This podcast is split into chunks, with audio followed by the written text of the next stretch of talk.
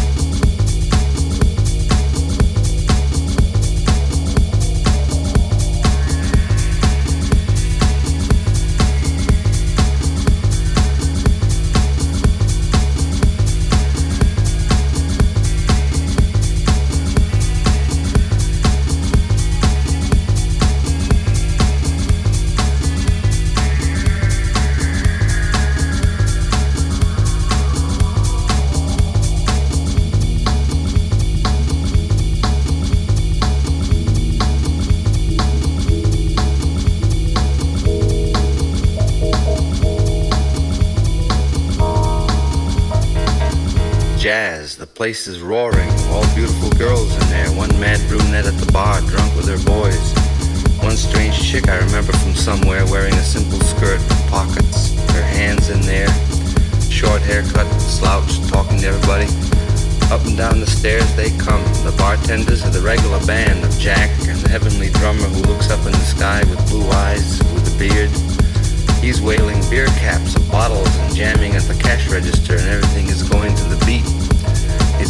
Generation, it's Bayat. It's the beat to keep, it's the beat of the heart. It's being beat and down in the world, and like old time lowdown. And like in ancient civilizations, the slave boatmen rowing galleys to a beat, and servants spinning pottery to a beat. The faces. There's no face to compare with Jack Minger's. but Jack's face overlooking all the heads in smoke. He has a face that looks like everybody you've ever known and seen on the street in your time. Sweet face, hard to describe. Sad eyes, cruel lips, expectant gleam, swaying to the beat, tall, majestical. Waiting in front of the drugstore. A face like Huncke's in New York. Hunky, whom you'll see on Times Square, somnolent and alert, sad, sweet, dark, holy, just out of jail, martyred tortured by sidewalks, starved for sex and companionship, open to anything, ready to introduce a new world, shrug. Big tone is blowing Sonny Stitts clear out of Kansas City roadhouses. Clear, heavy, somewhat dull and unmusical ideas which nevertheless never leave the music. Always there, always far out. The harmony too complicated for the motley bums of music understanding in there But the musicians here. Beat generation, it's Bayat. It's the beat to keep, it's the beat of the heart. It's being beat and down in the world and like old time lowdown. Like early Fats Navarro fans used to see in Espan Harlem, hep, small. He thunders at the drums with a beat